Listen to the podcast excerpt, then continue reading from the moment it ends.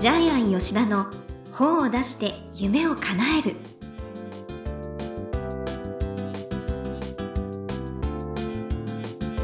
こんにちは倉島真帆です。ジャイアン吉田の本を出して夢を叶える。ジャイアン今回もよろしくお願いいたします。はい、よろしくお願いします。はい。ジャイアン相変わらず高級店で飲んでいるそうですね。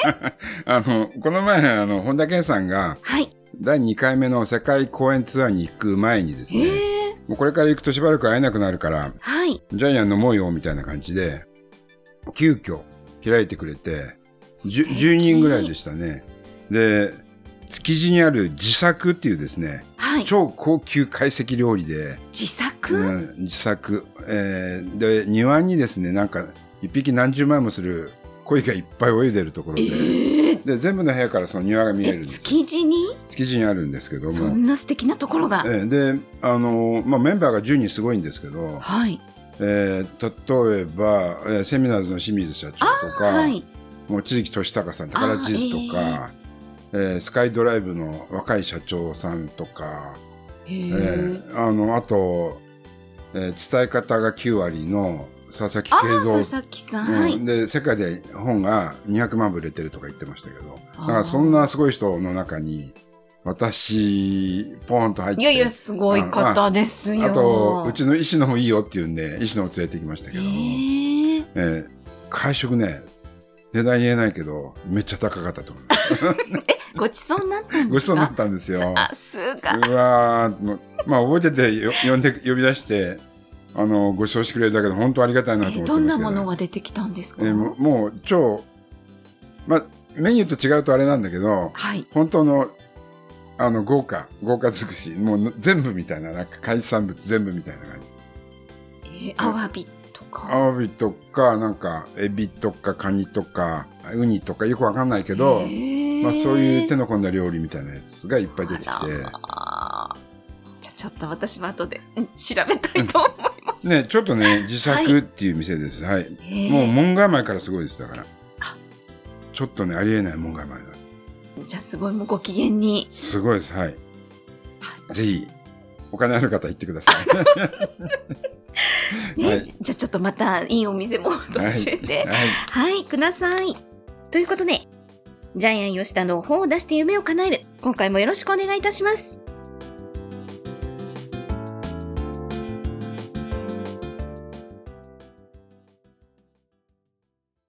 続いては、いい本を読みましょうのコーナーです。このコーナーはジャイアンが出版プロデュースをした本も含めて、世の中の読者の皆さんにぜひ読んでもらいたいという、いい本をご紹介しています。今回の一冊は何でしょうか？はい。今、人間関係に悩んでいるひび割れさんの本。はい。人間関係に悩んでいる人向けの本ですね。はい。はい。えー著者は、えー塩川哲郎さん。えー出版社は、経文社書房ですね。じゃあ、まおちゃん、えー塩川さんのプロフィールを読んでください。はい。株式会社コーチ起動代表取締役社長。1995年に鹿児島県倫理法人会に入会。単会の会長、鹿児島県の会長を経て、2008年より倫理法人会の母体組織である一般社団法人倫理研究所の法人局法人スーパーバイザーに就任。人はなぜ幸せになれないのかを人生のテーマに掲げ、人間関係の法則について体験を含め全国各地で講演をしてらっしゃいます。たどり着いたのは人間の原点は愛と恐れというたった二つの感情であるということ。そしてその感情とどう向かい合うかとは、すなわち自分の心とうまく付き合う技術そのものであるという心理。ライフワークとして、ひび割れた人間関係に悩むすべての皆様へ、倫理の教えに基づく幸せに生きるためのヒントを届けてらっしゃいます。はい。えー私たちの感情は愛とそれしかないと。ここからすべての感情が生まれている。はい。えーその内容は非常に論理的に書かれています。で、面白いです。えで、本人は、えー倫理法人会の、あの、スーパーバイザーなので、中身も、えー倫理法人会について書かれています。はい。ジャイアンも昔よく行ってたんですけどね。朝6時からあるやつで、赤坂であった倫理法人会。だから5時に4時に起きて5時に出発みたいでな感じすよね。で、6時から私もちょっね、と池袋に入ってましたけれども。池袋にもジャイアン結構通ってましたけども、やっぱり、なかなか早起きできないにやめましたけどね。まあ今はオンラインで多分はいやってらっしゃはい。ると思いますけれどもね。で、いいですね、ひび割れさん。はい。えー要するにガラスに、ガラスのコップにいきなり熱いお湯をそ注ぐとパキンってひびがありますよね。はい。はい。えー同じような危険が私たちの生活の中にもありますよっていう、ここからスタートしてますようね。ん発想が面白いですよね。で私たちの、えー生きる上の悩みって、まあ、仕事とかお金とか健康とかあるんですけれども、はい。今回はその中の人間関係にスポットを当てています。はい。で、今の時代はひび割れが多いというように著者は説いてます。いや、あの、5ページにですね、ええひみわれさんには次のような特徴がありますって。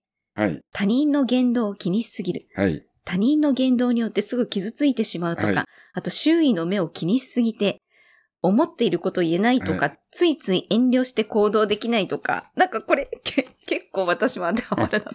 あの、恥ジャイアンははい全部人のせいにするので、あの、あんまりひび割れにならないんですよ。これはあの素晴らしいですね。これはどういうことかわかんないんですけど、多分産んでもらった両親に感謝なんでしょうね。うんうん。で、今、コロナ禍のリモートワークによってやっぱり対面で仕事をする機会が減ってるので、はい。コミュニケーション不足もありますいや、よね。でも本はい。当そうですよね。著者さんはそのひび割れが生じている時代背景もちゃんと説明してますよね。はい。あの会社でも叱る機会が減るんでね。えええー部下を怖がる上司。上司もひび割れさんになっちゃうんですようね。んで、あと SNS でちょっと投稿したらすぐ炎上するじゃないですか。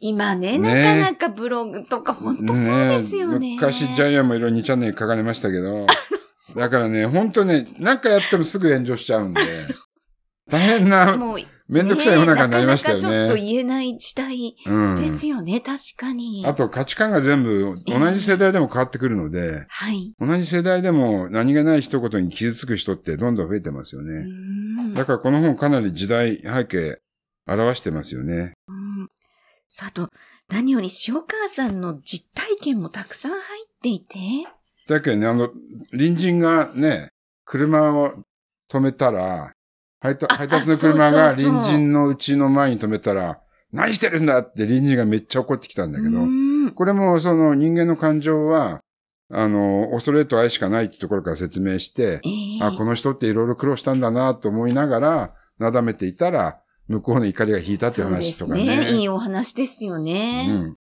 で、これはそういう細かいエピソードもあるんですけど、はい。それを統合する、その倫理法人会本来の考え方が入ってますよね。ええあの、全一統体の原理。すべてのものは、それ単独で存在しているのではなくて、みんな関わり合いのものの中で存在している。うん例えば今、ジャイアンが、えー、まあ、多いお茶飲んでますけども、はいこのコップっていうのは、コースターの上にあって、このコースターはガラステーブルの上にあって、ガラステーブルは床の上にあって、で床は地面の上にあって、すべてが関わりの中で存在しているってことですよね。もちろんこの多いお茶も、このガラスの器がなければ、そのままこぼれてしまって飲めないわけなので、はい。この考え方っていうのは非常に面白いですよね。うんすべてのものは関わり合って存在している。人間も同じなんだ。えー。私結構倫理法事件に出たけど、知りませんでした。そう、これね、本当わかりやすく書かれてるのが 素晴らしいなと思いました。ああと、発言還元の原理。これ知りませんでした。うんはい。えー、今ある幸せを失うのが怖い。仕事を安定させたい。病気になって辛い。えー、そんな悩みを解決してくれるのが発言還元の原理。うんえー世の中って、えー一方向ではなく全て振り子のように、ある一点と一点の間を行き来している。はい。これがこの原理ですね。はい。要するにまた、例えば痩せてメタボになって痩せてメタボになってみたいなことを繰り返している。あれもそうですね。月の原理、月が満ち欠ける。あと日が太陽はい。が昇って沈む。え春夏秋冬。すべてそうですよね。そうですね。このリズムも多分、はい。えー発言還元の原則ですよね。で、これが分かると人間関係も全部当てはめることができます。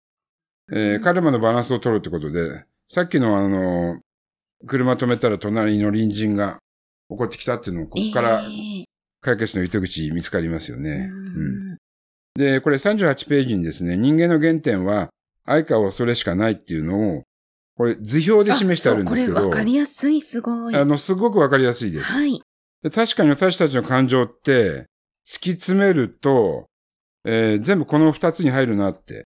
ええー例えば劣等感とかですね、えー怒り、不機嫌、イライラ、怒鳴る、恨み、妬み。これ、やっぱり恐れから来てるわけですよね。うんえっ、と、愛の方の感情っていうのは、例えば、えー他人を尊敬したり感謝したり、信じたり思いやりだったり、まあ健康もそうですね。はい。えー仕事の事業の成功も幸福感。これも全部愛から来てるので、確かに人間って単純な生き物で、愛と恐れの中でしか生きてないって言われればそうかもしれないですね。うんそうだと思いました。うん。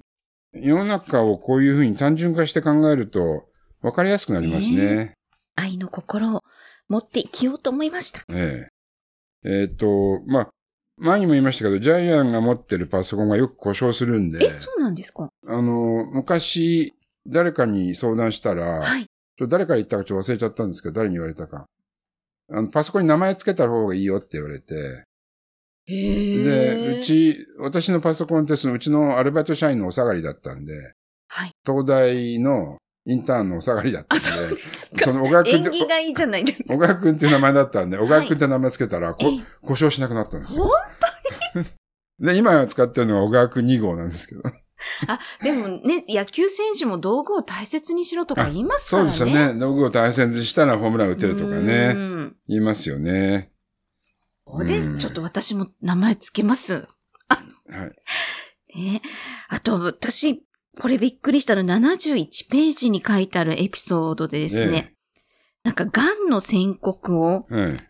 癌が全身に散らばっていることが分かった女性のお話なんですあがの、、一人で世界一周旅行に行ってね、そ好きなことして、その旅から帰ってきたら、癌が治ってたそう、もうすぐ死ぬのだから好きなことしようって決めて、お酒もデザートも何でも食べ、うん。心から旅行を楽しんだら、これね消えて、昔読んだ本宮博の漫画に同じこと書いてありましたね。少年が好き勝手田舎で遊んだら、真っ黒になったら、癌が消えてたっていう漫画がありましたよ。ええまあこういうことあるんでしょうやっね。ぱり自分の心が作り出してるんですかね。で、ちょっとですね、ジャイアンが、はい。この本の中でひびわれさんが悩む面白いところをですね、えーパパッと紹介しますけども、例えばトラブルが連鎖しないように自分のところで終わらせる。うんひびわれしないですよね。で、あとさっきまほちゃんが言ってたやつ、はい。お金に関するやつ、はい。あの、はい。あの、要はです支払いの締め切りが先だとしても、うんすぐ払うと。ああー、いいですね。ひび割れしないですよね。あと、ジャイアン面白いと思ったの。したくない仕事も喜んで受け入れる。つまり求められるものに対して全力で答える。本当そうですよね。うんこれひび割れしないですようね。んえええっと、こういうようなですね、ひび割れがしないような方法論もたくさんありいや、ます。そう、もうなんかね、はい人間の生き方の根幹が入ってます。はい。えー、ということでですね、どうすればえー人間関係良くなるか、この本を読むとですね、に。逆に心理学の難しい本を読むよりも、この本を読んだ方が一発で解決します。うんなんか運が本当に良くなる。あ、そうですね。本だな絵に書いてはね、あんまり書いてないんですけど、確かにこれやっていくと、周りから、あの、支えられて、どんどんどんどん運も良くなっていくと思いますね。ねえ本当素晴らしい本です。では、このコーナーで最後に伺っている眼目は何でしょうか？はい、えー、眼目はですね、まあ、いろいろ人間関係良くなる方あるんですけど、ジャイアンはこの本で一つだけ申し上げるとしたら、人の話は最後まで聞け。あもうこれだけでいいと思います。人間関係も悩んでますよ。上司と仲悪いですよ。えー家庭で子供が今反抗期ですよ。何でも。あ、その話は最後まで聞け。聞多分これだけで大、切ですからね。ある程度、8割ぐらいは人間関係改善できると思います。はい。なんかジャイアンが自分に対してちょっと言ってる。人の話聞かない人だからいやいね。やいやいや。はい。はいというということで、いい本を読みましょうのコーナー。今回は、今人間関係に悩んでいるひびわれさんの本、塩川哲郎さんの一冊をご紹介しました。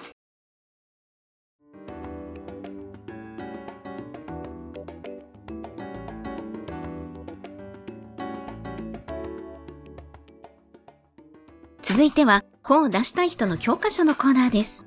このコーナーは本を出すプロセスで出てくる問題を毎回1テーマに絞ってジャイアンに伝えていただきます。さあ、今回のテーマは何ですか？はい、えーいろいろな心に名前をつけてみる。おー。例えば、今回の本はひび割れさんの本。はい。えー人間関係に悩んでいて自分の心が傷ついて、もうひびが入ってる。うーん。でもキャッチーですよね。はいキャッチーですよね。で、もともとはあの、繊細さんの本ですよね。はいはい。はい、繊細さんの本が、えー50万部ぐらい売れて、えージャイアンの方でも同じように売れる本ができないかなって考えて、えー実際に日比谷売れさんの前に、ジャイアンが作った本は、えー不安ちゃんの正体っていう本を作っています。岩田先生。はい、岩田先生で、この方は、まほちゃんが紹介してくれた著者さんですけども、内科医で、心身医学専門医、まあ、心の方の専門医ですよね。ね、すごい先生です。えーはい、こちらは不安ちゃんの正体っていうことで、悩みのトンネルをさまようあなたに知ってほしいっていうことで、えー悩みを抱えている人を不安ちゃんというふうにしてます。で、このように、えーいろいろな悩みを抱える心に名前をつけるだけで、それが本として成立しますし、確かに。はい、場合によっては売れるし、はい。はい、えーっと、そうですよね。だからね、心理学的に、えーなかなか難しい専門用語を使うよりも、不安ちゃん、ひび割れちゃんとかですね。一般の人にはそうですよね。そっちの方が分かりやすいし、自分のことだというふうに身近に理解できますよね。うーんえーという形で、あの、ん心に名前をつけるだけで本のテーマになるし、本の中身も書けるし、多くの人たちのいろいろな、えー悩みも解決する本ができるということです。うーん。いや、勉強になります。じゃあ、キャッチーな、ね、名前をつけるといいですよね。はい。ということで、本を出したい人の教科書のコーナー。今回は、いろんな心に名前をつけてみようということでお話しいただきました。どうもありがとうございました。